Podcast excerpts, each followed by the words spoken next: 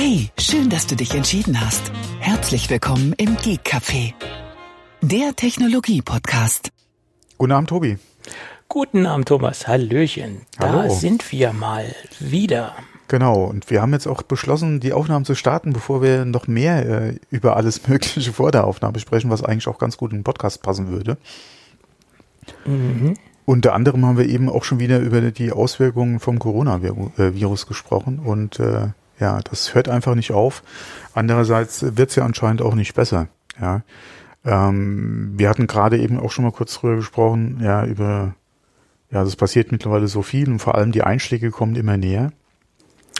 Ja, Italien, das ist Genau. so das nächste. Baden-Württemberg, da ging es heute weiter. Also d- Ja. die Einschläge kommen näher und ich sag mal, man sollte jetzt nicht hysterisch werden, aber man sollte das ganze Thema auch nicht auf die leichte Schulter nehmen. Ich denke, man sollte einen gesunden äh, Mittelweg finden, wie bei vielen Dingen im Leben. Und ähm, ja, man sollte jetzt ähm, behutsam und äh, äh, sagen wir mal nicht behutsam, das auch, aber sehr ähm, überlegt vorgehen, was, was, was man tut und was man macht. Sagen wir es mal so. Genau, in dem Zusammenhang hatte Apple ja auch für die heutige Aktionärsversammlung eine Warnung ausgesprochen für die Teilnehmer und darum gebeten, wer halt in den letzten Wochen Kontakt äh, mit äh, Mitarbeitern, Kollegen, Freunden, Bekannten, Familie hatte, die in China zu tun hatten, äh, eventuell in Kontakt geraten sein könnten mit äh, Leuten aus den betroffenen Regionen, dass die sich vielleicht dann doch besser selbst unter Quarantäne setzen und ähm, vielleicht äh, da Abstand nehmen davon, äh, auf der Versammlung aufzulaufen. Ja. Halte ich eigentlich auch für sinnvoll, ähm, dass man das halt äh, da den Teilnehmern auch nochmal vorher bewusst macht. Ja, ähm, nicht jeder denkt unbedingt daran, dass vielleicht, keine Ahnung, die Tochter gerade von äh, einer Asia-Rundreise zurückkommt oder ihr Freund vielleicht zurückkommt. Ja, ähm, man kann sich da ja dann eventuell über fünf Ecken ja auch anstecken, ja, und da äh, das weiter verbreiten. Waren ja auch gerade wieder Fälle, die halt die letzten Wochen aufgetaucht sind, wo es so ähnlich ungefähr war. Von daher gerade äh, auch als Apple, als international oder wo ja auch dann international ja auch Besucher kommen, macht das, denke ich mal, durchaus Sinn, dass man da auch aktiv äh, vorher nochmal die Besucher drauf anspricht, ja.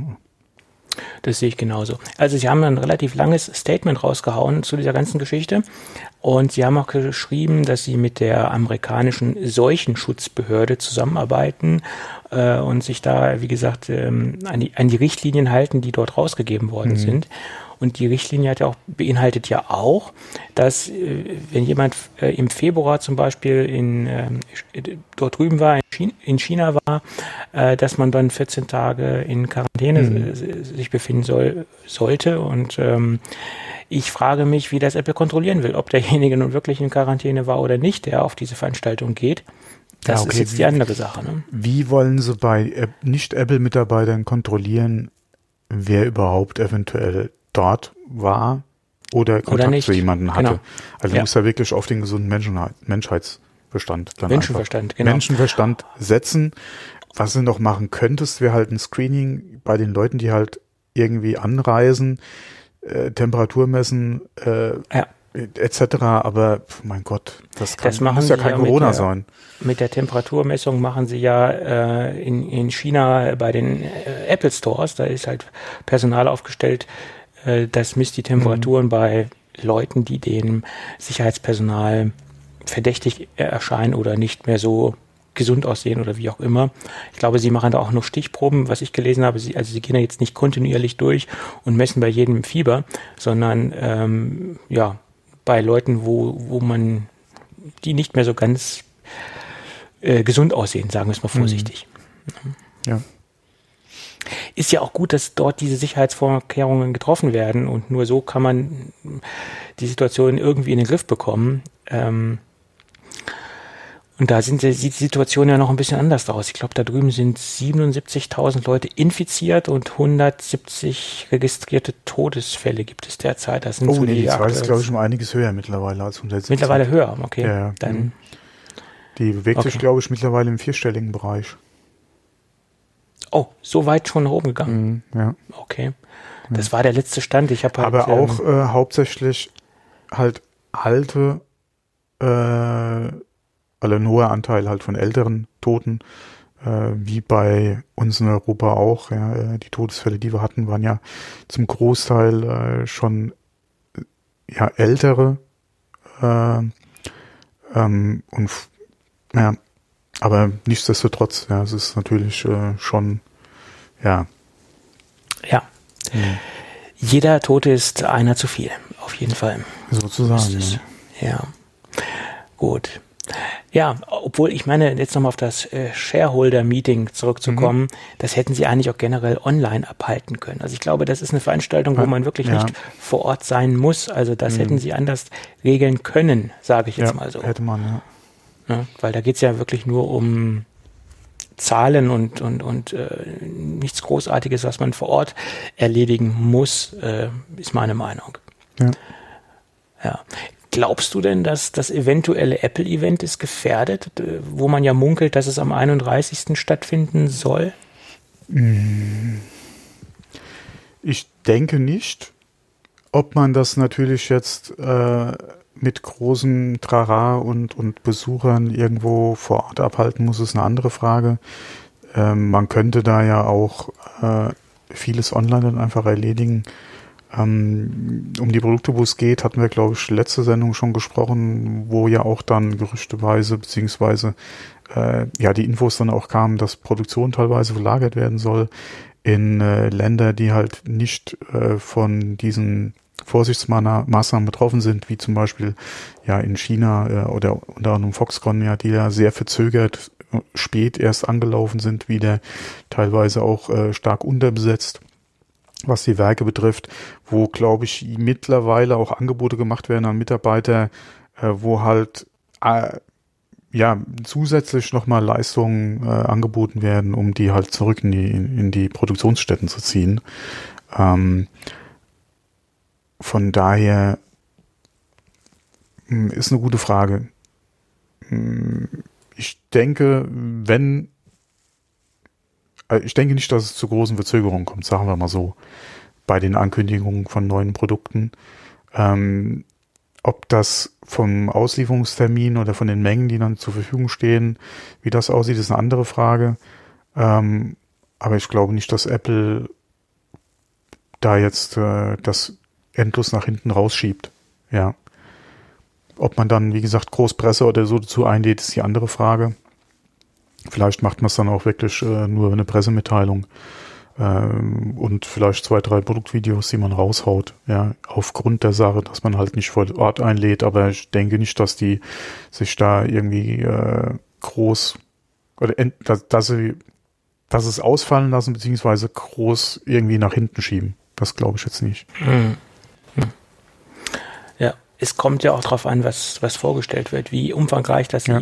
das, das werden wird. Ob es wirklich nur ein, ein iPhone 9 sein wird, ob es ein iPad Pro sein wird, etc., wie umfangreich die, das Event ähm, vom Inhalt her äh, sein wird. Ja, das beziehungsweise was verspricht sich Apple von den Produkten?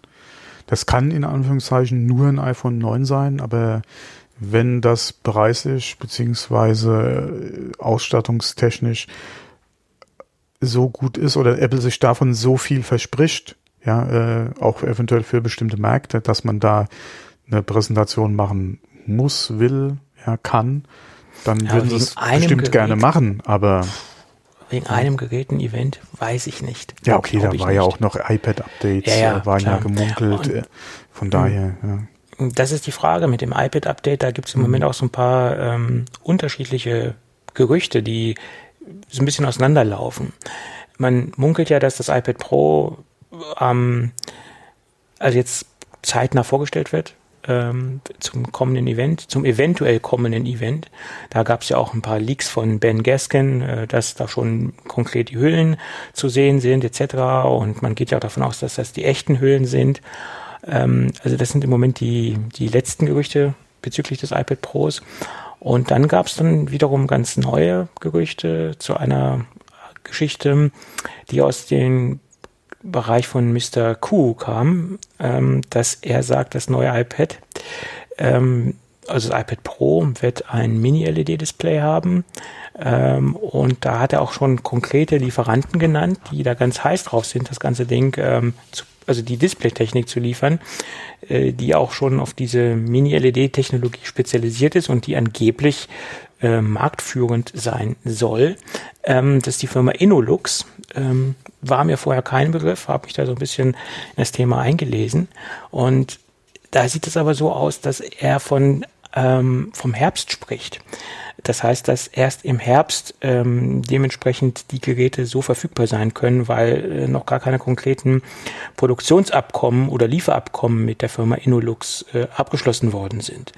Und dann kann man ja im Endeffekt davon ausgehen, wenn jetzt diese Gerüchte stimmen und wenn jetzt auch dieses Gerücht von Mr. Ben Gaskin stimmt, dass wir im Herbst dann nochmal ein Update sehen werden, und das ist auch diese, diese Schlussfolgerung, die viele ähm, Kollegen auch treffen, dass man im Herbst nochmal ein dezidiertes Update vom 12,9 Zoll Gerät sieht und dass die kleineren Geräte halt kein Mini-LED-Display bekommen werden.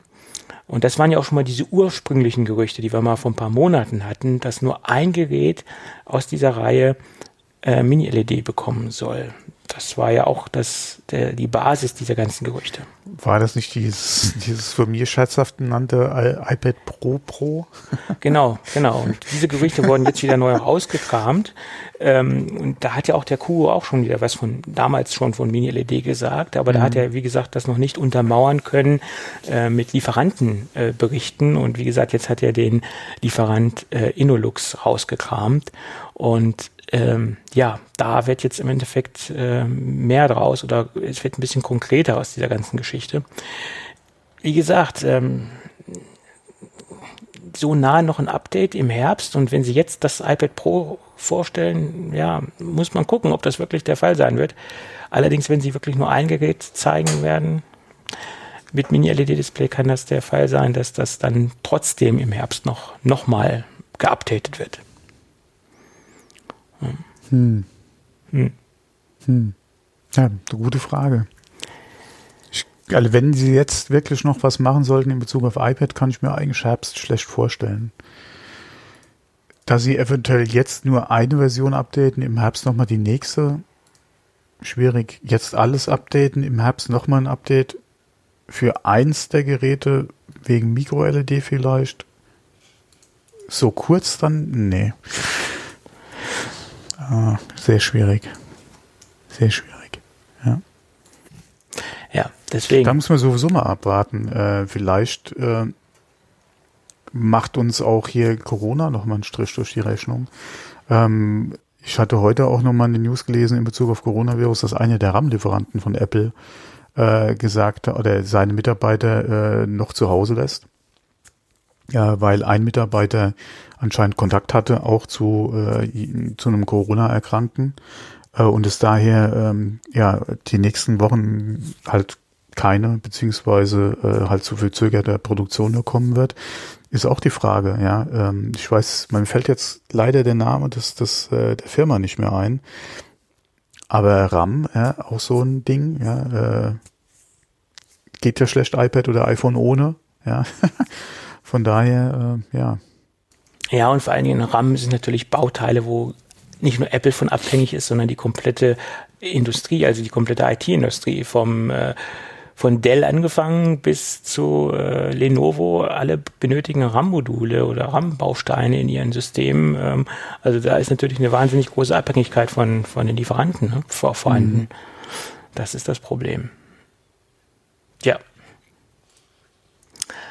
Schauen wir mal, was das iPad macht.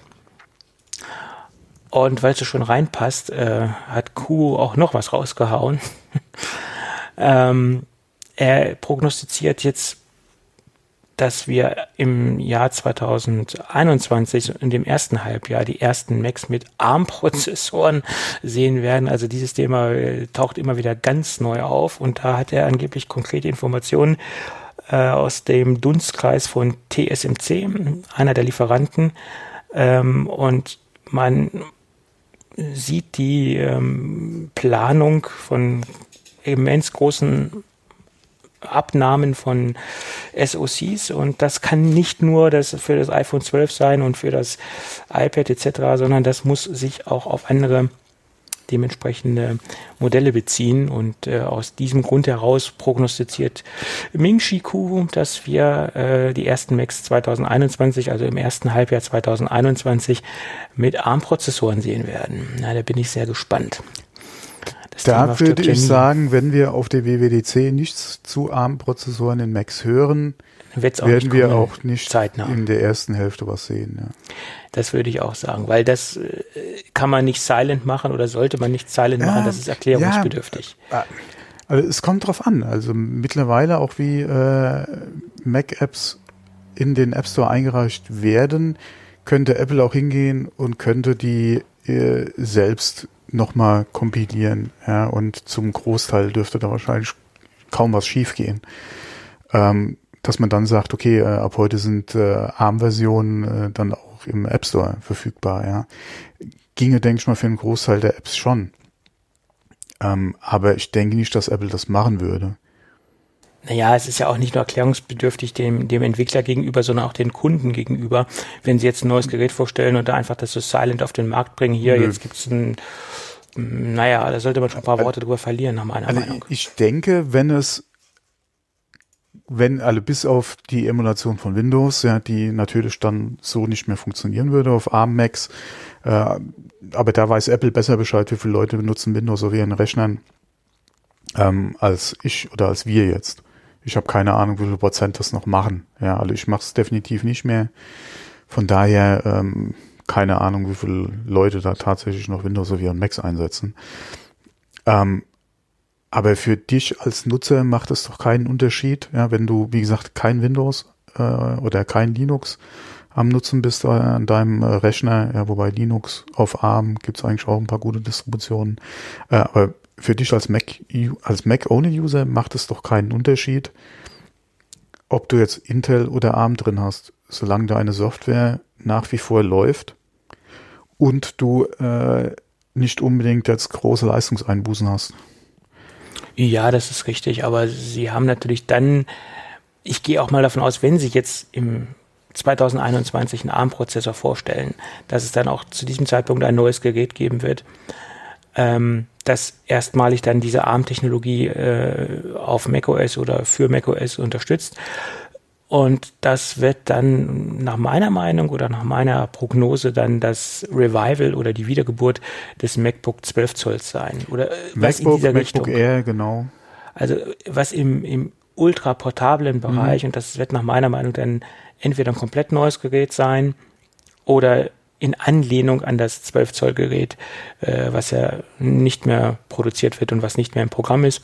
Und dass sie dann das dementsprechend als, als wahnsinnig leistungsstark in dieser Klasse demonstrieren, ähm, lüfterlos, äh, wahnsinnig lange Akkulaufzeit und damit halt anfangen. Das ist so meine Idee, die auch, denke ich, sehr nahe liegt. Hm, ja, MacBook, MacBook Air, sowas in die Richtung, ja. Hm. Und, und wenn sie das halt so konzipieren und so zeigen werden, dann ist es, denke ich, schon ein bisschen erklärungsbedürftig. Ja, das Einzige, was sie machen könnten, ist äh, zum Beispiel Akkulaufzeit verdoppelt sich von heute auf morgen. Peng. Ja, das ja. wäre zum Beispiel so ein Ding, dass man ja. da nochmal drauf eingeht, ja, welche Vorteile halt die ARM-Architektur bringen, ja. Äh, aber ansonsten, sowas könntest du theoretisch auch äh, also sie werden es nicht tun, weil es ist, es ist ja Inhouse und äh, Prozessor und eine neue Prozessortechnologie, bla bla bla. Also sie werden da auf jeden Fall entsprechend auch drauf eingehen wollen bei einer Präsentation der Geräte. Ähm, aber wie gesagt, du könntest theoretisch sowas auch silent machen. Weil ja, welche Auswirkungen ja. hat es denn für dich wirklich, ob welcher Prozessor drin steckt? Außer dass wahrscheinlich der ein oder andere sagt, äh, hallo, jetzt produzieren, äh, jetzt produzieren sie die Billigchips noch selbst und verlangen trotzdem noch diese Preise, ja, äh, weil du dann nicht mehr mit dem in Anführungszeichen teuren Einkauf bei Intel argumentieren kannst, ja. Äh, das ist auch nochmal so eine so eine Diskussion, die garantiert aufkommt. Das ist richtig. Aber das, das, das wird Apple nicht machen, weil Apple erzählt ja auch immer gerne eine Story. Ja, ja, Und, nee, also, ähm, ja, ne, das ist das ja, wird kein Silent geben, aber Nein, nein, klar. wie gesagt, solange es hinterher nicht schlechter läuft als vorher, Ja. Ja. Das Problem ist halt wirklich die Leute, die halt Windows auf ihren Geräten nutzen, weil das wird so ohne weiteres dann erstmal nicht mehr äh, so funktionieren. Ne? Das äh, wird Probleme geben. Ja, Das, ist die Frage, wie weit ist dann App, äh, ist dann äh, Microsoft mit ihrer ARM-Geschichte vielleicht? Windows on ARM ist ja auch so ein Thema. Äh, wie gut wird das dann oder wie gut wird es bis dahin dann laufen? Und wie eingeschränkt wird's halt dann, äh, ja, nee, wie gut wird's laufen einfach? Momentan ist es ja noch nicht so äh, dolle, was man so hört. Ähm, aber ja, es ist ja die Frage, kommt es dann auch nächstes Jahr? Sollte es mit ein Feature sein, was Apple gerne hätte, ja, in Bezug auf äh, auch Windows auf ARM, dann sind die mit, denke ich mal, sowieso mit Microsoft in Kontakt ja, und werden da gucken. Ähm, aber, mein Gott, wie groß ist dann bitte die Nutzerzahl noch von, von Leuten, ja? Genauso Ja, würde mich mal interessieren, die Installationsbasis von Parallels zum Beispiel. Oder es gibt ja auch noch andere Anbieter, aber Ja. Und dann kommt ja auch noch dazu, wenn jetzt die Theorie aufgeht, dass sie wirklich so ein kleines, ultraportables Gerät rausbringen, wie groß ist denn der Nutzerkreis, der auf solch einen Gerät Windows und macOS parallel einsetzen will? Das ist dann noch die zweite ah, Frage. ja, man darf aber auch nicht aus den Augen lassen, wenn es Apple macht, wird es nicht das einzige Gerät, äh, das, nicht das einzige Gerät bleiben. Nein, das wird sich dann sukzessive erweitern, aber die, äh, da, aber da, da geht ja noch ein bisschen, Die einzigen Geräte, wo ich momentan noch so ein großes Fragezeichen habe, ist halt iMac Pro und Mac Pro. ja, aber ich denke, das wird dann noch ähm, am längsten dauern, bis da ein ARM-Prozessor reinwandern wird. Aber alles andere, also ich okay, denke vielleicht mal, noch das MacBook Pro, äh, auch nochmal so ein Ding. Äh, aber ansonsten, Ja. Ja. Schauen wir mal. Bleibt spannend. ja, die Frage ist auch, wenn du wirklich in der ersten Jahreshälfte 2011 die Geräte bringen willst, was ja auch nicht mehr so lange ist, ja, sind zwölf Monate. Vielleicht. Zwölf bis 15, sagen wir mal.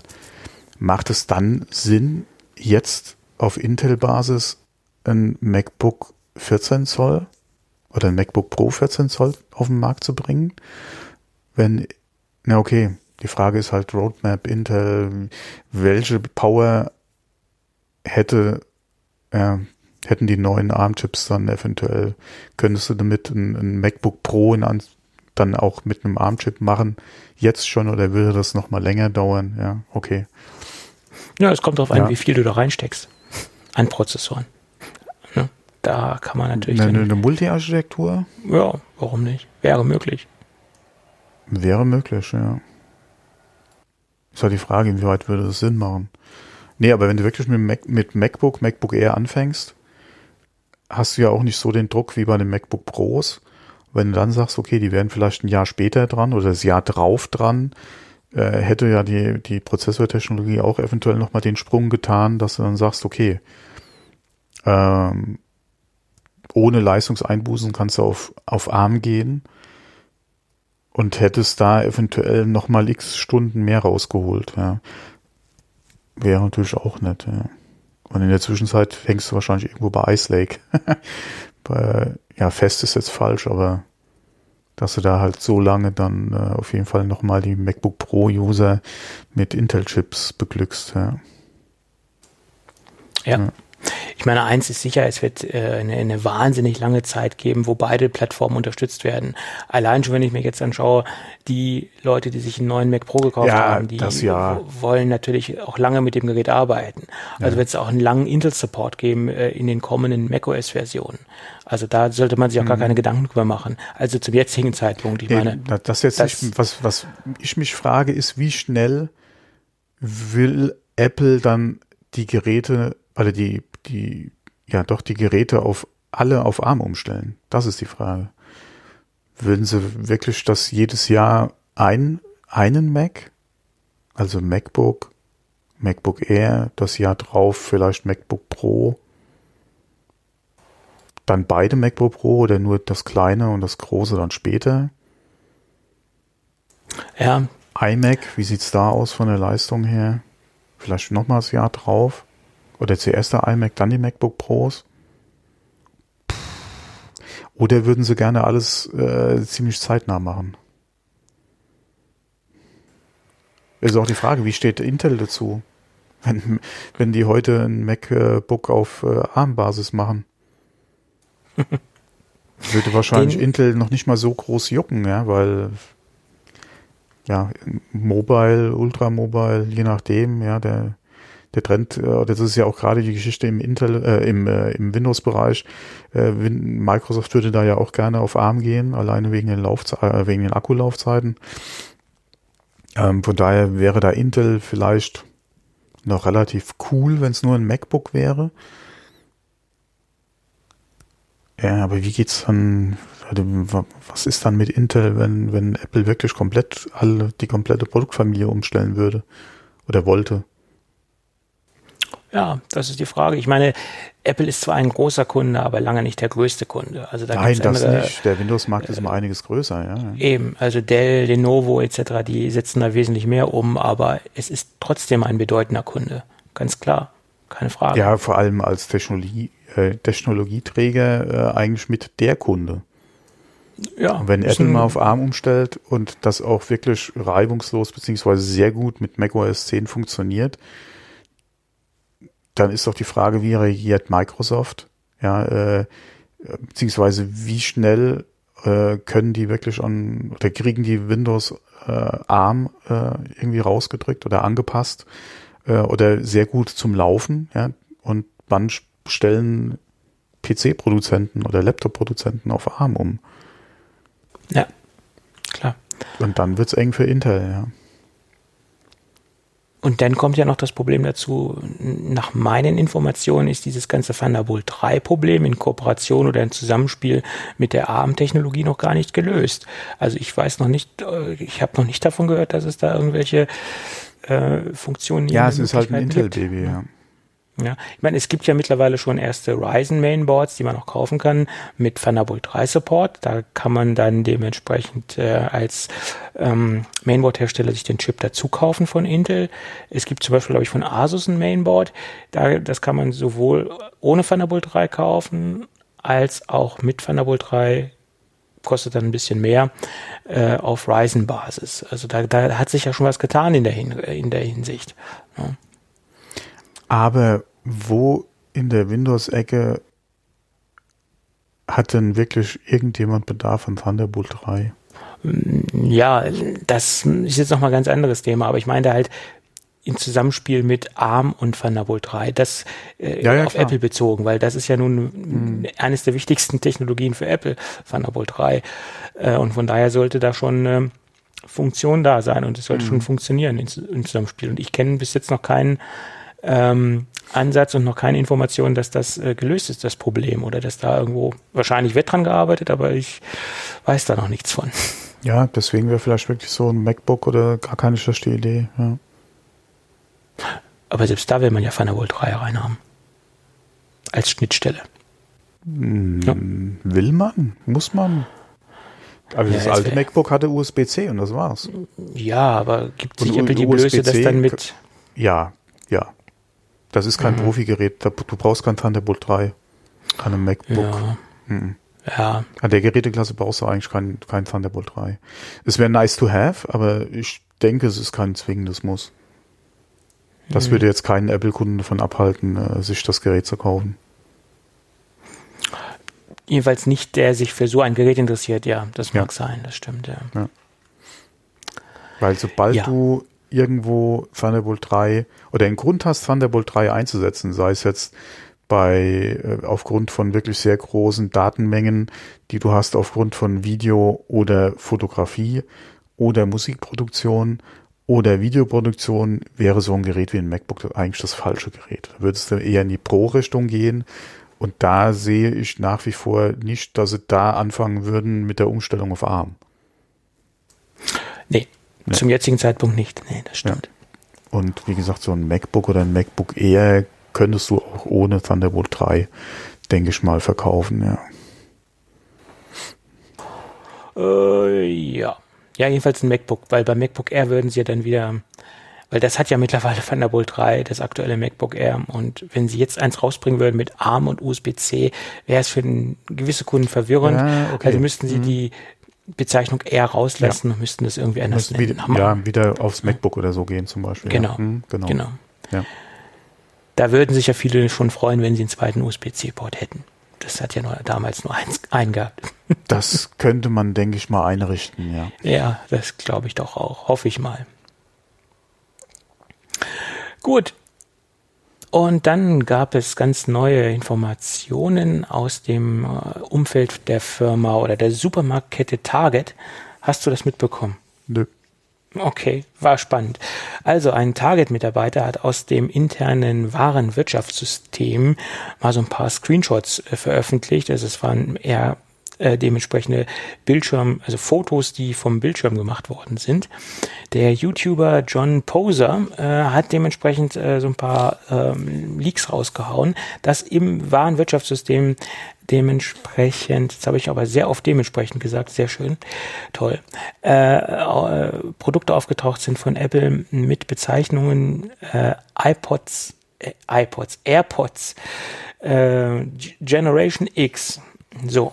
Und sie wurden auch schon mit Namen, und nicht mit Namen, sondern mit äh, Preisen äh, benannt und die Preise lagen, oder der Preis für das Gerät lag bei 399 Euro. Und aufgrund dessen, dass dieser Preis sehr hoch ist, höher als bei den AirPods Pro, geht man davon aus, dass das Over-Ear-Kopfhörer sein sollen, sein werden. Ähm, leitet man halt aus dem Preis ab. Denn wurde bei äh, Target halt nachgefragt, was das auf sich hat, ob erstmal die äh, Fotos echt seien, etc. Sie haben bestätigt, dass diese Fotos aus dem System sind. Das haben sie getan. Ähm, aber sie haben erstmal nicht genannt, wer oder was oder wie und äh, das veröffentlicht hat. Äh, das blieb weiterhin ähm, unter dem Deckmantel des Schweigens. Ähm, aber ähm, Sie haben auch noch dazu gesagt als Anmerkung, dieses Generation X, das kann auch nur ein Platzhalter sein. Äh, das muss nicht sein, dass das dann auch dementsprechend die Bezeichnung des Produktes ist. Das haben Sie auch noch eingeräumt. Äh, also Sie haben, wie gesagt, nur den Preis bestätigt, aber sie haben nicht gesagt, um was es sich genau handelt. So. Es liegt ja nahe, dass es Over-Ear-Kopfhörer sein werden, ist das Gerücht oder die Spekulation würde ich jetzt auch unterschreiben. Und diese Gerüchteküche brodelte ja schon lange, dass dementsprechend da was kommt. Ne? Ja, hatten wir auch schon drüber gesprochen. Ja, ja, ja dann hat sich das jetzt mal be Wobei ich ja noch gesagt hatte, wir haben ja immer noch Beats, ja braucht ja, unbedingt Kopfhörer mit Apple Branding. Aber es gibt aber auch Leute, die mögen Beats nicht unbedingt. Hm? Ja, ich sag ja, gibt's, muss man da nochmal halt was mit Apple Branding machen. Ähm, mir erschließt sich das Ganze noch nicht so, aber mein Gott, sollen sie es machen. Ja. ja. Und um das jetzt noch zu komplettieren, im gleichen Umfeld oder aus dem gleichen Umfeld gab es auch Screenshots mit neuen, mit einem neuen iPod Touch ähm, wurde da deklariert mit äh, iPod Touch Pro. Ähm, da ist die Frage, ähm, ist es vielleicht nur ein Platzhalter? Ist es eine Irreführung? Vielleicht könnte es auch sein, dass es ein Platzhalter ist für das neue iPhone und es handelt sich gar nicht um ein iPod Touch. Äh, Finde ich jetzt etwas weit hergeholt, äh, die Theorie. Ähm, ich finde es schon, dass vielleicht ein neuer iPod Pro kommt, iPod Touch Pro kommt, weil die Spekulation hatten wir auch schon vor ein paar Monaten in Hinblick auf ähm, Apple Arcade. Spiele etc., mhm. dass da ein leistungsfähiges, eine leistungsfähige, in Anführungsstrichen, äh, Handheld-Konsole kommt, ähm, mit ein bisschen mehr Dampf im Kessel und deswegen vielleicht die Titulierung Pro und bei Apple ist ja jetzt vieles Pro. Mhm. Äh, also was nicht bis drei auf den Bäumen ist, wird bei Apple derzeit Pro genannt. Ähm, von daher könnte es sein, dass wir vielleicht doch äh, da einen größeren iPod Touch sehen werden, also größer von der, von der Leistungsklasse oder vom, von der Performance her. Und zu guter Letzt wurde auch noch ein neues Apple TV dort geleakt, in Anführungsstrichen, aber das ist ja auch mehr oder weniger auch dran, dass da was Neues kommt und wiederum auch in Hinblick auf Apple Arcade ein bisschen mehr Leistung, um dieses ganze Arcade-Thema noch ein bisschen mehr mit Hardware zu untermauern oder dem Ganzen noch ein bisschen mehr Performance zu geben. Jo. Jo.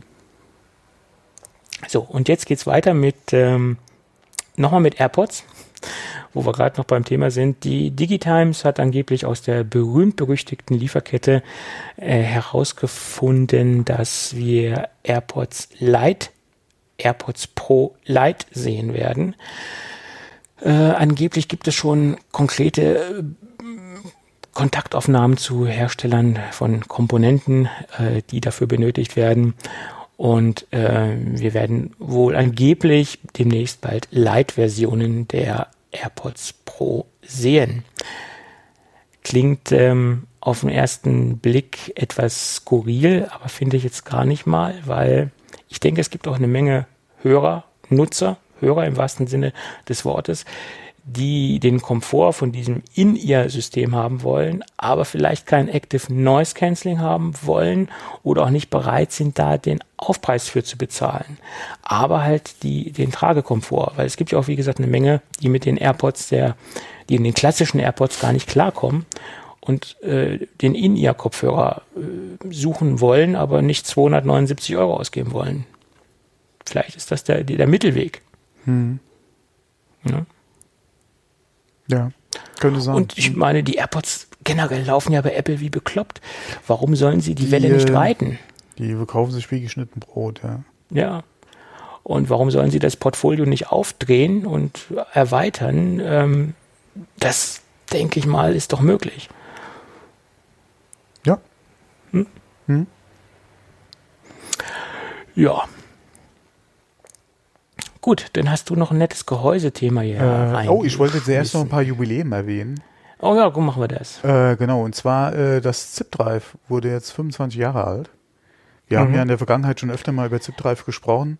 Oh, ja. Äh, 1995 äh, war das ja als IO Omega äh, das ZipDrive 100.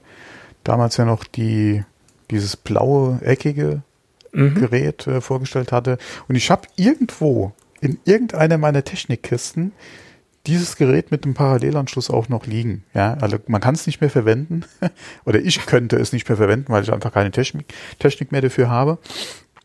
Ähm, aber äh, ja, damals war das schon heißer Scheiß. Wenn man überlegt, damals ja CD-Laufwerke ja noch exorbitant teuer. Eine CD-RW gab es im Prinzip noch nicht. Mhm. Die kam ja dann erst äh, danach. Ähm, ja, mein Gott, die ersten CD-Laufwerke, gerade die Brenner, wissen wir ja auch, äh, wie, wie leistungsfähig äh, bzw. fehleranfällig die waren. Äh, da war das ZIP-Drive, auch gerade später in der 250er-Variante, dann, äh, ja, die hatte ihre Zeit damals, ja. Ich hatte ja so ziemlich ähm, jedes ZIP-Drive, was es gab.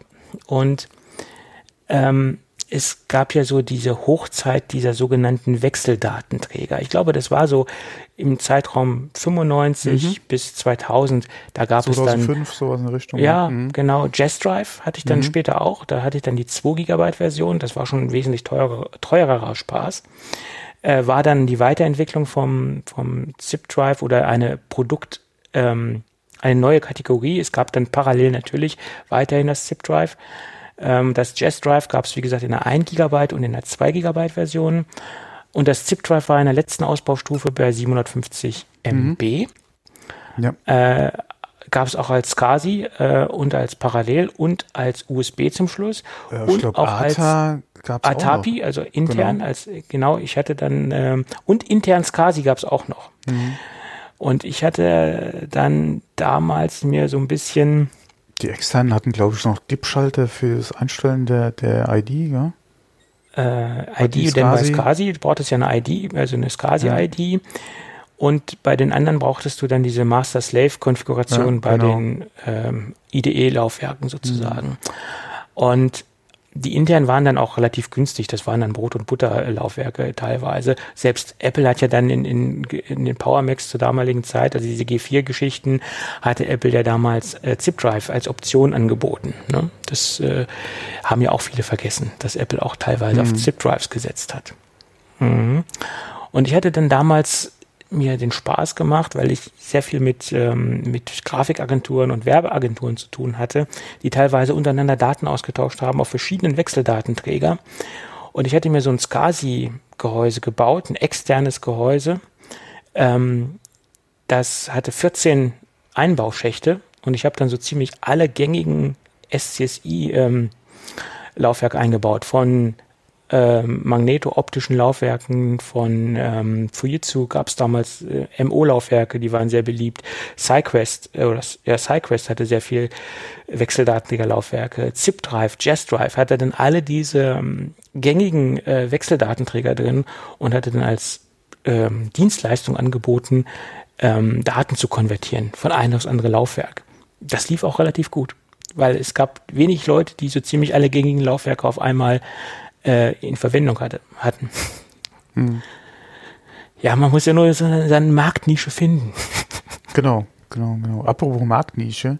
Ich glaube, ja. das hattest du äh, noch hier notiert. Äh, Photoshop 30. Photoshop wurde letztens auch 30 Jahre alt, ja. Ist keine genau. Nische. Ich denke, das ist so der Quasi-Standard in der professionellen Bildbearbeitung, ja. Kaum, kaum, kaum, ja, kaum. Ja, ja. So Wobei, da tut sich ja auch viel. Da hatten wir in der Vergangenheit ja auch schon öfter drüber gesprochen. Also, der Markt lebt, Gott sei Dank, ja. ja. Äh, Alternativen äh, kommen, beziehungsweise gibt es schon, also von daher. Ähm, auf jeden Fall auch eine stattliche Zahl, 30 Jahre. Für eine Software ist ja auch schon ein Alter. Äh, Manche ja, sagen, man sieht Photoshop oder man, man fühlt es Photoshop auch an. mhm. Aber äh, ja, es ist, äh, du hast es eben schon erwähnt, das ist nach wie vor quasi der Standard, ja. Es ist genau. so. Auch, der, auch, wenn der Standard ein bisschen bröckelt, aber im Moment ist es noch der Standard, ja. Ja, genau. Und apropos mhm. Standard, äh, am 24.02. Ja, wäre Steve Jobs 65 Jahre alt geworden. Ja. Ja, ja äh, auch noch äh, eins, äh, ein Jubiläum, beziehungsweise ein Geburtstag äh, dieses Jahr, diesen Monat. Ja. Ähm, ging jetzt gar nicht mal so durch die Presse, würde ich sagen, beziehungsweise, oder sagen wir mal durch unsere äh, einschlägigen Medien, äh, wie mhm. ich gedacht hätte. Ähm, aber so die eine oder andere Seite hatte es dann doch noch, äh, was heißt doch noch, hatte es dann doch äh, auf dem Schirm, beziehungsweise auch äh, ein bisschen was dazu gepostet. Ähm, ja. Ja. Genau. Kein Alter, 65. Ja. Er, er könnte ja, nee, noch locker ja unter uns sein. Ja. ja, war ja aber auch schwer krank, also von daher. Ja, leider, leider. Ja, ja. Ähm, aber apropos äh, Medien und, äh, und äh, äh, geschrieben bzw. erwähnt oder, oder sehr viele Videos dazu produziert, kommen wir zurück zu dem Gehäuse, was du angesprochen hast. Das wurde mhm. ja auch durch äh, YouTube geprügelt. Äh, und zwar reden wir gerade über das NZXT äh, H1, also H1 Gehäuse. Ähm, gibt es, oder das Embargo ist jetzt gefallen, ja, äh, anscheinend. Ja, ich wusste es vorher auch nicht, ja. Auf jeden Fall bei YouTube, ja, jeder, der irgendwas mit PC basteln zu tun hatte, äh, hat ein Video über das NCXT äh, H1 am Start gehabt. Ähm, ist ein SFF-Gehäuse, also Small Form Factor äh, ITX äh, ähm, Gehäuse, äh, horizontal, designtechnisch erinnert es ein bisschen so an das Design der kommenden Xbox. Äh, es ist knapp unter 14 Liter, wenn ich es jetzt richtig im Kopf habe, also doch sehr kompakt. Ähm, falls einem das Fantex Evolve Shift etwas sagt, äh, ungefähr so diese, ja, diese Art von Gehäuse, äh, ein bisschen kompakter, ähm, preislich nicht ganz so günstig. Äh, ich glaube, das liegt über 349 Euro, ne? Äh, 350 Dollar beziehungsweise 350 Euro, ja. Allerdings muss man da auch sagen, es kommt mit einem 650 Watt äh, Goldstandard Netzteil. 80 plus, ja. Genau. Und äh, einem 140 Millimeter Wasserkühler für den Prozessor. Äh, also eine All-in-One Wasserkühlung hängt da mit drin, ja. Genau, 140 Millimeter Radial, also äh, Lüfter.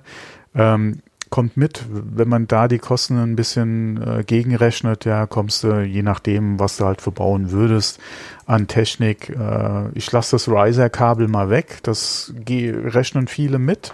Ich lasse es mal weg. weil bei der Art von Gehäuse äh, sollte das eigentlich im Lieferumfang sein und damit im Preis eingerechnet. Also das würde ich jetzt nicht gegenrechnen. Ähm, aber man muss gucken, ja, die, die Wasserkühlung dürfte so um Huni ja, kosten. Das Netzteil, ja, auch nicht gerade weniger. Ja, also da relativiert sich der Preis äh, auch recht schnell. Ja, je nachdem, was du an Netzteil und äh, an Wasserkühler kaufst, bist du alleine äh, irgendwo, ja, sagen wir mal, unter, etwas unter 200 Euro wahrscheinlich. Ja, damit äh, relativiert sich der Gehäusepreis natürlich auch sehr schnell. Ähm, andere Gehäuse in dieser Art kosten oder in diesem Formfaktor kosten teilweise dann mehr, ja, äh, beziehungsweise sind natürlich günstiger, allerdings bieten sie in der Regel halt nicht die Ausstattung jetzt wie Netzteil und, und Wasserkühlung. Ähm, das Schöne am äh, H1 ist auch, dass gerade beim Netzteil, es ist ein modulares Netzteil, bedeutet äh, die ganzen Kabel, die du äh, zur Energieversorgung oder zur Stromversorgung von Mainboard, von Grafikkarte, von, S äh, von SD, äh, SSDs etc. brauchst, ähm, sind nicht fest verdrahtet am Netzteil, sondern steckbar. Ja, das ist halt auch schon mal eine ganz schöne Sache. Und die äh, Sache, Netzteil und Lüfter sind vormontiert.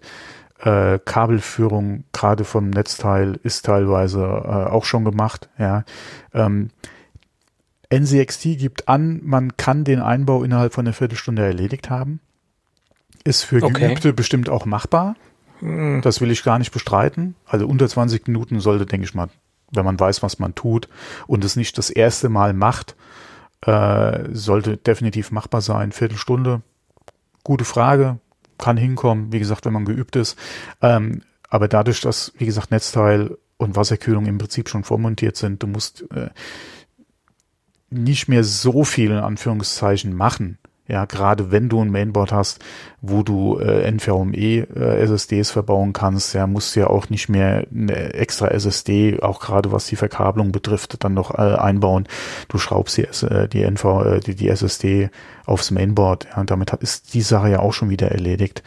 Ähm, also sollte sehr schnell machbar sein.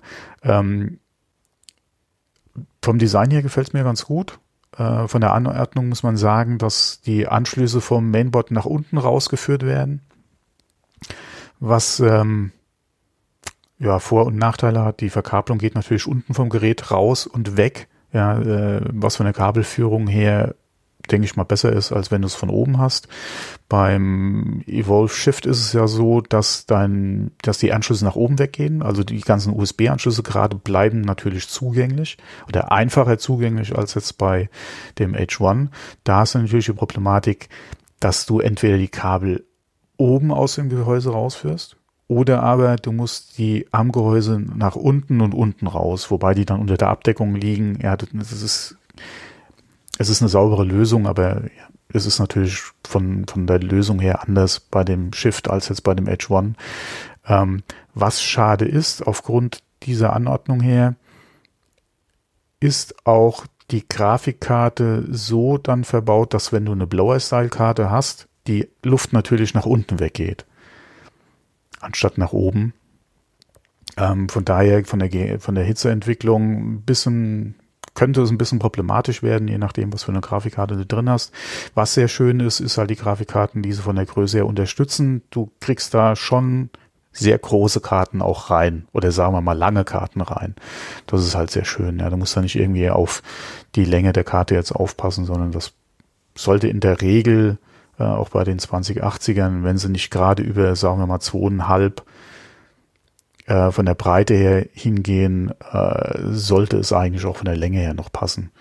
Stromversorgung ist eh weniger das Thema. 650 Watt sollte ausreichend sein, auch für eine 2080 Ti zum Beispiel. Äh, sollte kein Thema sein. Wie gesagt, Wasserkühlung ist mit an Bord. Du brauchst dann auch nicht gucken wegen, äh, wegen irgendwelchen Low-Profile-Lüftern. Wo man drauf achten muss, definitiv ist auf die RAM-Höhe. Also super hohes oder sagen wir mal groß auftragendes RAM, äh, auch gerade wenn vielleicht das RAM-Riegel sind, die einen relativ großen LED-Block haben. Ja, oder mhm. da von der Bauhöhe aufgrund des Kühlers, den sie vielleicht äh, verwenden, weil es hochgetaktetes RAM ist, könnte es Probleme geben ja, mit der Wasserkühlung, weil der 140 Millimeter Lüfter komplett über dem äh, Mainboard liegt und die Bauhöhe des RAMs da schon sehr stark einschränkt. Also da muss man auf jeden Fall aufpassen, was das RAM betrifft. Ähm, aber ansonsten vom Design her finde ich ein sehr schönes Gehäuse, ob das jetzt mit der Glas, ja, mit dem Tempered Glas auf der einen Seite oder auf der Front sein müsste, ist eine andere Frage, weil von der Anordnung der Bauteile her mit LED, wenn dann Mainboard das bietet, wenn die Grafikkarte das bietet, hast, hast du nicht unbedingt viele von. Du kannst ja. zwar selbst mit LED dann noch, oder RGB, nicht LED, mit RGB kannst du sehr viel noch natürlich selbst machen. Aber inwieweit das dann, wie gesagt, von deinen Bauteilen her, auch von dem RAM, ja, weil das, du siehst in der Regel äh, nicht besonders gut, ja, so wie es verbaut ist, ist halt die Frage vom Layout von deinem Mainboard, wo sitzt das RAM dann? Ja, wie würdest du das eventuell noch sehen? Ähm, ansonsten hast du an den Seiten halt Mesh, beziehungsweise das Gelochte, ja, du hast ähm, glaube ich, an den Seitenteilen auch Staubfilter. Das ist mhm. eigentlich auch ganz nett. Ich glaube, äh, auf der Rückseite hin fehlt ein Staubfilter, aber da wird es bestimmt im Zuge bald was geben. Äh, auch dazu. Ähm, Belüftung GPU, ja, also Grafikkarte ist halt so ein Ding. Ja, je nachdem, was für eine Karte hast, denke ich mal, könnte es da eventuell zu ein bisschen Problem geben bei der Hitzeentwicklung. Die wird sich bei der Grafikkarte, denke ich mal, eher so im oberen Bereich einpendeln und der Volllast. Dann ist halt die Frage der Geräuschentwicklung, wie das dann da ist, aber das ist ja auch wieder, ja, welche Grafikkarte hast du halt verbaut, ja. Eventuell ein bisschen unter Volt fahren, aber will man das dann auch? Ja, ist halt die Frage. Äh, aber auf jeden Fall jetzt sehr lange äh, drüber geredet. Doch länger als ich gedacht hätte. Ich wollte es eigentlich nur kurz verlinken. Ähm, ein sehr interessantes Gehäuse, gefällt mir optisch sehr gut. Preis-Leistung, denke ich mal, werden einige dann schon meckern, gerade wenn sie halt schon alles haben und dann quasi nur das Gehäuse wollen. Ähm, die Frage ist, gibt es dann auch irgendwann mal eine Version ohne den ganzen, äh, ohne, ohne die Wasserkühlung und ohne. Nein, ich denke nicht. Okay. Ich okay. denke nicht. Äh, NCXT bietet in Amerika schon Fertigsysteme an. Also komplett mhm. PCs mit äh, mhm. auf, äh, auf diesem Gehäuse oder in diesem Gehäuse. Ich denke nicht, dass sie ähm, von der Wasserkühlung weggehen, weil von der Art des Gehäuses her wird nicht jede Wasserkühlung wahrscheinlich passen, ähm, mhm. wenn du eine verbauen wolltest. Und ähm, ich hätte mir gewünscht, dass dann, dass sie da noch irgendwie einen zusätzlichen Gehäuselüfter halt mit eingeplant hätten. Du hast halt keinen anderen Lüfter drin als den für die Wasserkühlung des Prozessors. Mhm. Äh, Finde ich ein bisschen wenig, gerade um halt die Abluft nochmal nach außen zu transportieren. Da hätte ich mir gewünscht, dass man irgendwo nochmal Platz halt für einen, für einen zusätzlichen Lüfter halt mit, äh, mit eingeplant hätte. Da wäre mir jetzt nichts bekannt, dass da irgendwo was vorgesehen wäre. Ähm, ansonsten ein sehr interessantes Gehäuse. Mich würde es mal reizen, so ein Ding in die Finger zu kriegen. Äh, aber bei dem Preis und der Tatsache, dass ich ja im Prinzip alle Teile hier schon hätte, die ich verbauen würde, ähm, nicht unbedingt jetzt so äh, ja, äh, interessant für mich, sagen wir mal. Aber wenn man ja. bei Null anfängt oder ähm, eh überlegt die Agentur anschreiben, wie es mit dem Sample aussieht. Ja, oder wie gesagt, wenn man bei Null anfängt oder aber eh überlegt, sich ein komplett neues System zusammenzuschrauben, ist es, denke ich mal, in dem Bereich sehr interessant. Mhm. Ja, klar. Ja. Also mir gefällt es unwahrscheinlich gut. Also ich meine, dieses ganze Thema mit dem Gehäuse ist sogar bis zu mir vorgedrungen äh, und ich interessiere mich relativ wenig für Gaming-PCs. Also das zeigt natürlich auch, dass die marketingtechnisch was richtig gemacht haben müssen, dass es sogar so weit... Äh, ja, die haben, hm. denke ich mal, ordentlich Geld in die Hand genommen. Alle und haben so, Samples rausgedonnert, ja. Ja, und alle so viel äh, YouTube-Videos ähm, die gleichzeitig zu dem Gehäuse jetzt rauskamen, habe ich äh, jetzt selten am ersten Tag mitbekommen. Ähm, vor allem sind teilweise auch noch weitere Videos für den Freitag jetzt angekündigt. Also von daher, die haben da schon sehr viel, sehr richtig gemacht. Andererseits muss man sagen, SFF ist ein Thema, was jetzt die letzten Monate immer verstärkt äh, aufkommt. Äh, sehr viele äh, kleinere Hersteller, die halt wirklich auch in Kleinserie sehr interessante Gehäuse äh, machen, teilweise auch über Kickstarter. War halt die letzten Monate sehr viel. Ähm, es gibt auch sehr viele YouTube-Channels, die sich ausschließlich mit dem Thema SFF halt beschäftigen.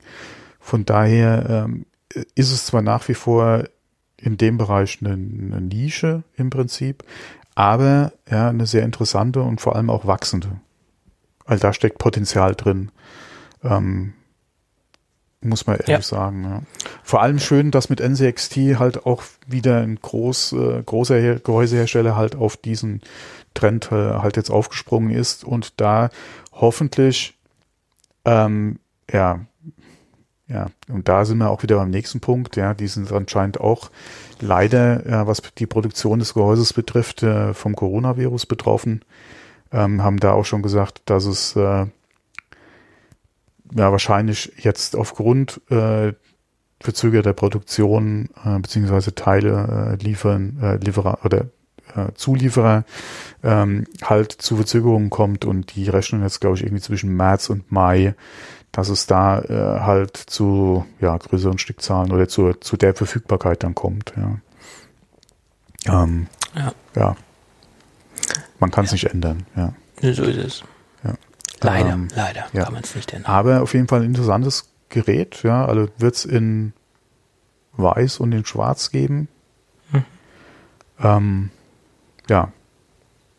Ja, also mir hat das Weiße ja sehr gut gefallen, muss ich ganz ehrlich sagen. Das ja, mir am besten. Sieht schon gut aus, vor allem dann auch, mhm. äh, wobei man muss auch sagen, was ja weiß ist, ist quasi der Schuber, also das, das, Ge Ge das Gehäuseteil, was du dann äh, nach oben wegziehen kannst. Du hast ja zwei Seitenteile, einmal das Glasteil, was gesteckt ist, ja, das kannst du abziehen. Du hast die Rückseite noch, was glaube ich farblich auch schwarz ist ähm, das ziehst du ab und dann kannst du ja den Rest nach oben wegziehen und kannst dann quasi im Gerät bauen. Äh, lässt sich von der Beschreibung her wahrscheinlich schlecht vorstellen, aber wir haben einen Link auf der, äh, in den Shownotes drin. Da kann man auf jeden Fall sich mal durchklicken und sich das Ganze angucken. Und wie gesagt, wenn man bei YouTube nach NCXT äh, H1 sucht, da gibt's einige Treffer. Auch Bildvideos, Timelapse, äh, gibt's einiges, kann man sich auf jeden Fall angucken. Ähm, mhm. Und ich würde sagen, dadurch, dass halt Netzteil und AIO im Prinzip schon vormontiert sind, man muss nicht mehr so viel machen, ähm, ist es, äh, wenn man sich zutraut, denke oder ein bisschen Erfahrung hat, auch für, sag mal, für den ersten PC, denke ich mal, durchaus geeignet. Ja, Weil, das denke ich auch eine AIO, also eine All-in-One-Wasserkühlung, ist ja heute auch kein Hexenwerk mehr. Das ist ja im Prinzip nicht komplizierter als einen normalen Luftkühler da irgendwo drauf äh, zu montieren. Von daher ähm, sollte man sich da jetzt nicht abschrecken lassen, falls man Interesse daran hat. Ja.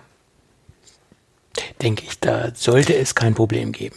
Auch, auch was jetzt Geduld zum Beispiel äh, auch was zum Beispiel bei der Montage halt so das Thema Kühlmittel oder Paste betrifft, das ist bei heute bei den AIOs alles schon von Haus aus drauf, da muss man nichts machen. Ja. Du, da kannst du auch vom Aufbringen der Menge her der Wärmeleitpaste nicht viel falsch machen, ja, weil ist vormontiert. ja. ja, ja. Äh, mir, mir fallen noch ein paar, paar Anekdoten zum Thema Wärmeleitpaste aus alten Servicezeiten ein. Ja. Da kann man einiges falsch machen, ja. Inflationär Wärmeleitpaste aufgetragen. Ja, also und, äh, viel hilft viel, ist da nicht unbedingt so und der Leit nicht nur zentral, wo es eigentlich hingehört und nur relativ wenig, sondern wirklich flächendeckend über die komplette CPU. Äh, ja, Wobei, je nachdem, je nachdem, wen du fragst äh, oder auch bei YouTube guckst, es gibt da die unterschiedlichsten Empfehlungen, wie man Wärmeleitpaste richtig aufbringt. Äh, es gibt welche, die mhm. sagen, ja, die Menge an Paste, die man drauf hat, sollte man auch gleich verteilen. Ja, äh, es gibt andere, äh, oder die Mehrheit sagt, äh, die Menge äh, in die Mitte und dann bei der Montage wird es durch den Kontakt beziehungsweise durch den Druck eh äh, verteilt. Man braucht es mhm. nicht vorher ausstreichen. Es gibt welche, die sagen, äh, den Punkt in die Mitte oder die Menge in die Mitte. Es gibt welche, die äh, sagen, hier bitte als X verteilen. Äh, also es gibt im Prinzip Empfehlungen wie Sand am Meer. Ja. Ja. ja. Das Einzige, wo sie sich im Prinzip alle einig sind, nicht zu viel. Ja, und das ist ja das Thema. Ich habe da, hab da mal eine CPU gesehen, die war wirklich so bestrichen, ja. das sah aus, als ob einer eine Torte mit, mit ja. Sahne bestrichen hat. Also da mhm. war zu dem Zeitpunkt, das war so die, die ersten, wo Wärmeleitpasta halt aufkam. Das waren auch so die frühen 2000er, sage ich jetzt mal. Und da war die Wärmeleitpasta zu 99 Prozent schneeweiß und sah aus wie, ähm, wie Zahnpasta, sage ich jetzt mal von der Farbgebung. Mhm. Das hat sich ja heute, glaube ich, auch mittlerweile geändert. Und dann mhm. kam ja dann die, die nächste Generation auf, Wärmeleitpaste mit Silberpartikeln, mit Goldanteilen und was es da alles dann gab. Daran kann ich mich jetzt noch erinnern an diese Zeit. Aber zu dem Zeitpunkt, wo Wärmeleitpaste noch so wie Zahnpasta aussah von der Farbe, da gab es einige Leute, die haben wirklich das aufgetragen, als ob sie eine Torte mit Sahne bestreichen und auch so von der Menge her. Also das ja. habe ich alles schon erlebt. Ja. ja wie gesagt, dieses, äh, manch einer hat da gedacht, viel hilft viel. Ja, ja wenn es so wäre, ne? Wenn Dann es so wäre. Gut. Da kann man auch viel äh, leider falsch machen. Ja. So ist es. Ja, aber auch da, wenn sich jemand interessiert, äh, oder für das Selbstbasteln, ja, oder für die, die, für das Selbstzusammenstellen und dann auch, wie gesagt, Schrauben. YouTube hilft da sehr viel weiter. Ja. Das ist richtig. Da kann man sich auch abgucken, wie viel, ja, und auch wie man es machen soll. Also da braucht keiner irgendwie Angst haben, ja. So ist es. Ja. Gut, aber wo wir gerade bei Gehäuse sind, Apple hat ein neues White Paper rausgegeben ah, ja, zum Thema zum Thema nachträgliche Aufrüstung der MacBook, nicht MacBook, das wäre auch schick, MacBook mit Rollen. Nein, der, der der Rollen für den neuen Mac Pro, die wird es demnächst auch optional nachträglich äh, zu erwerben geben, ähm, nämlich ähm, zum gleichen Preis logischerweise, 480 Währungseinheiten und äh, als Option nachträglich zu erwerben. Das gab es ja bisher nicht. Man musste sich entscheiden, entweder Füße oder ähm, Rollen und das gibt es demnächst auch für die spät entschiedenen oder die sich spät entscheiden, als ganz normales Zubehör zu kaufen. Ja. Warum auch nicht? Mhm. Weil Apple hat mich sowieso gewundert, dass das Apple nicht macht, weil da lassen sie im Endeffekt auch Geld auf der Straße liegen. Es gibt bestimmt eine Menge Leute, die sich da noch nicht durchgerungen haben oder vielleicht noch ein bisschen sparen müssen äh, und dementsprechend äh, später aufrüsten oder erst später erkennen, dass sie vielleicht doch Rollen benötigen, je nachdem. Ja, oder die sich ein Mac Pro gebraucht gekauft haben. Ja, okay, dass es jetzt, jetzt schon Gebrauchte gibt, ist. Ja, das fraglich. nicht, aber wie gesagt, äh, warten wir noch ein paar Monate. Ja. Mm, ja, es gibt bestimmt dann gebrauchte oder refurbished Geräte etc. Jeder große Distri, der Macs im Portfolio hat, macht ja jetzt seine, seine Mac-Tour und fährt mit den Geräten durchs Land und präsentiert die Maschine. Comline war da ja mit unterwegs und ich glaube irgendwann, wenn die Geräte dann ausgelutscht sind und so demoliert sind, dass man sie nicht mehr vernünftig benutzen kann, dann werden sie auch mal gebraucht verkauft. Möglich ist alles. Ja, und dann gab es noch, was gab es denn noch? Ah ja, NetAtmo hat jetzt endlich die Firmware rausgerollt oder ausgerollt für ihre Indoor-Kameras und somit äh, werden auch ihre ich glaube, die ältesten Modelle sind es mittlerweile der ähm, HomeKit Secure Video fähig.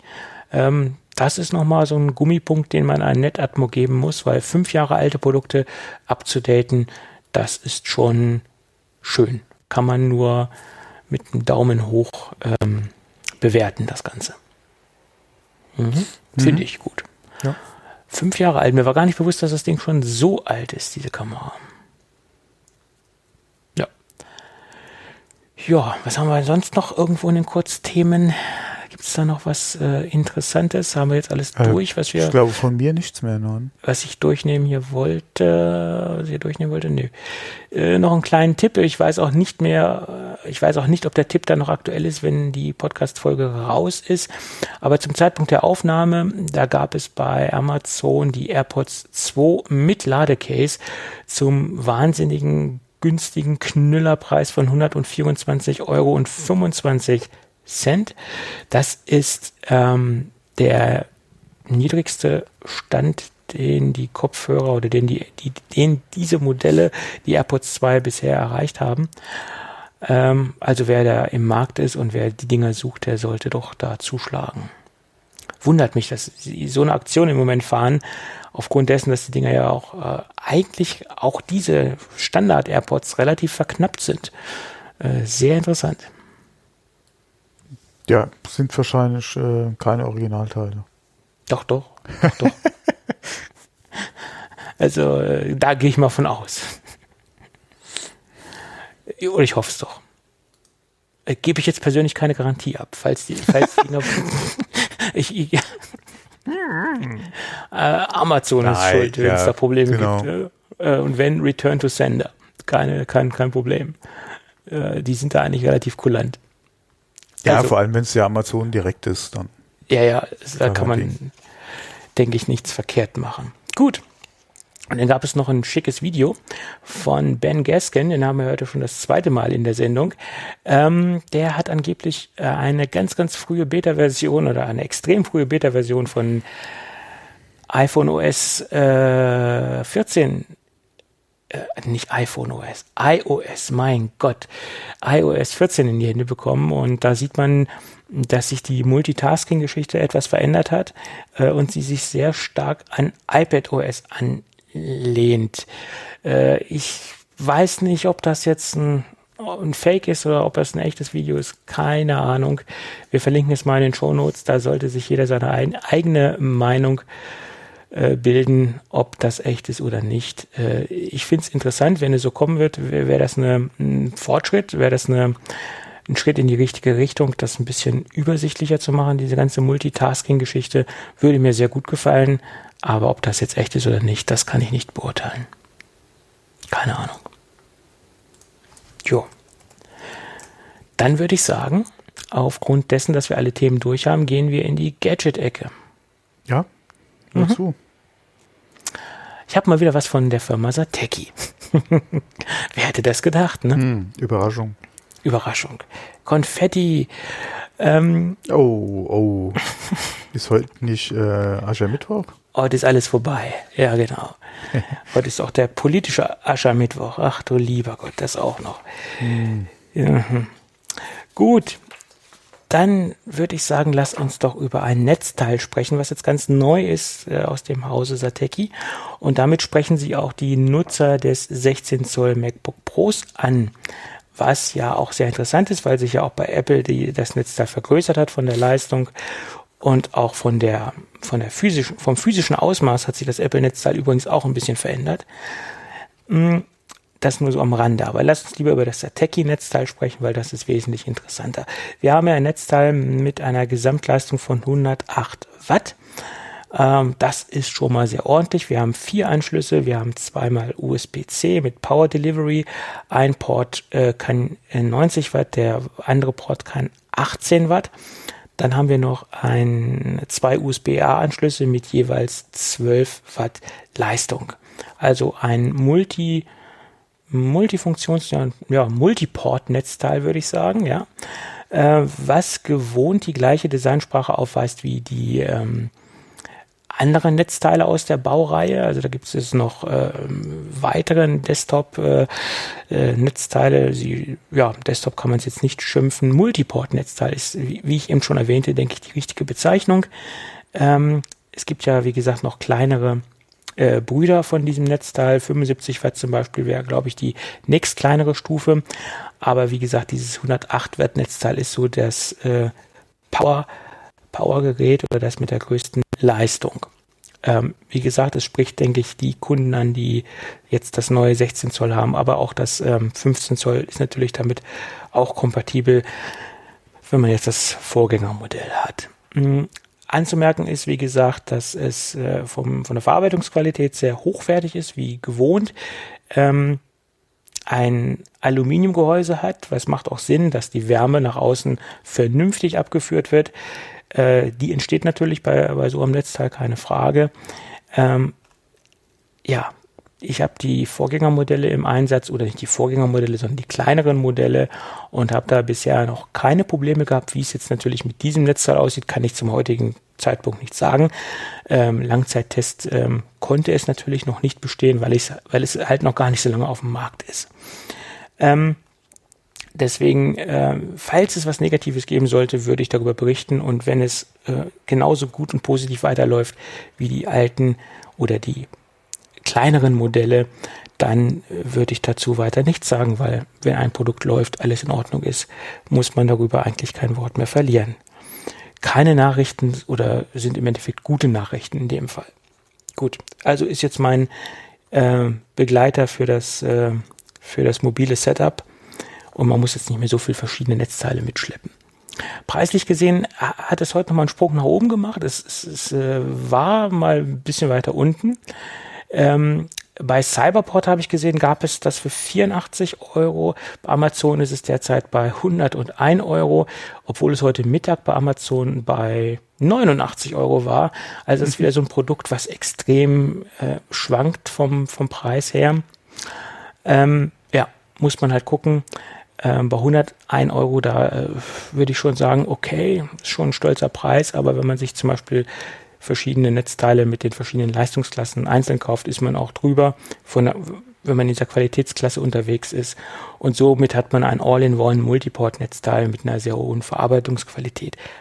Anzumerken ist, wenn man sich dieses Netzteil kauft, sollte man eigentlich auch schon wirklich diese Leistung benötigen, weil wir haben ja eine Gewichtsklasse von 416 Gramm. Das Ding ist nicht leicht.